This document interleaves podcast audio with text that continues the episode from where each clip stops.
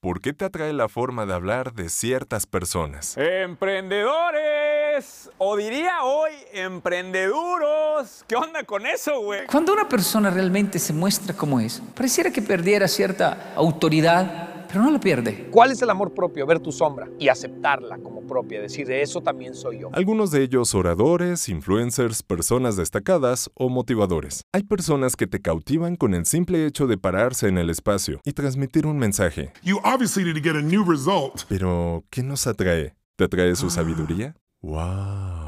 ¿Son excesivamente inteligentes? Ella sí sabe. ¿Estudiaron en las mejores escuelas? ¿Las más selectivas? Sí, esta es la mejor escuela. ¿Son personas hermosas físicamente? no todos. Si quieres saber por qué te atrae, escucha el siguiente podcast. ¿Deseas mejorar tu forma de hablar? ¿Expresarte con mayor claridad y seguridad? ¿Ser versátil en tus comunicaciones personales y profesionales?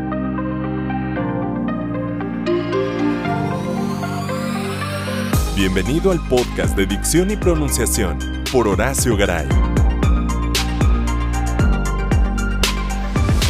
Esto es Ronin Locutores.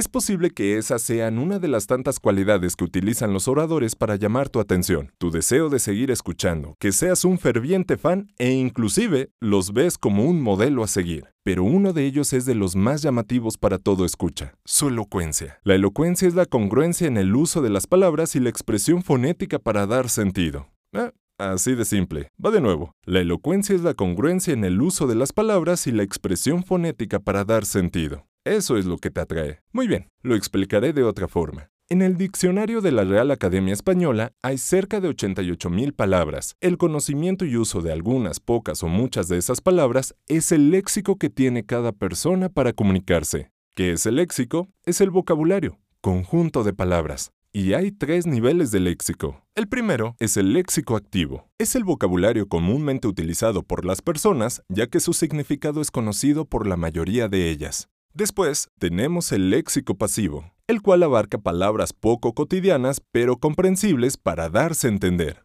Y por último, el léxico especializado o de jerga. Pareciera que es de uso exclusivo y de una comunidad o personas con ciertas profesiones. Lo notamos de esa forma porque suele ser el vocabulario distintivo de esos grupos, pero en sí es un lenguaje más técnico o regional.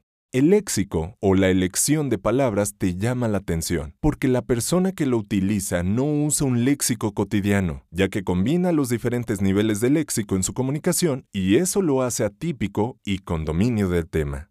Pero nos hace falta un componente que utilizan los oradores e influencers para generar una elocuencia atractiva, y es la expresión fonética o sea la armonía del sonido como melodía de agrado. No te confundas con la música cuando te diga armonía o melodía. No creas que ahora debes de aprender a cantar. A lo que me refiero es que las palabras por sí tienen su significado. Pero cuando el exponente da una carga emotiva a la composición de esas palabras, dicho de otra forma, da uso a la semántica, la elocuencia tiene sentido y hacen que nuestros oídos vibren y resuenen sonidos armónicos, congruentes, suculentos y 100% atractivos. El vínculo que hay entre un léxico variable y una expresión fonética hacen que la elocuencia rompa fronteras de aceptación y demos pie inmediato a escuchar sin juicio alguno y lo adoptemos rápidamente como un estereotipo aspiracional. Ahora ya sabes qué te atrae y por qué. Si tú deseas hacer más atractiva tu comunicación, recuerda ser elocuente y sigue estos tres pasos. 1. Incrementa tus niveles de léxico. No solo uses las mismas palabras cotidianas en todas tus conversaciones, o explotes tus palabras domingueras que solo tú entenderás y te excluirán posiblemente de varios grupos. Combina los niveles de léxico. Usa palabras dependiendo de las personas con las que te estás dirigiendo. 2. Imprime emotividad a las palabras. Sé expresivo. No sobreexageres, pero tampoco debes escucharte robotizado. Dale un sentido melódico y armónico a lo que dices. Lo que hace la diferencia entre una plática común e indiferente a una plática atractiva es el cómo lo dices. Dale emotividad. Y definitivamente el punto número 3. Practica. La práctica te va a llevar al dominio de ser atractivo en tus conversaciones y comunicaciones. Va a depender de ti.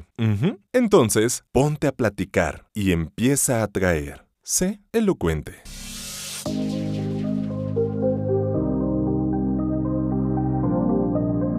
Gracias por escucharnos. Sigue incrementando tus habilidades de comunicación en nuestro próximo podcast.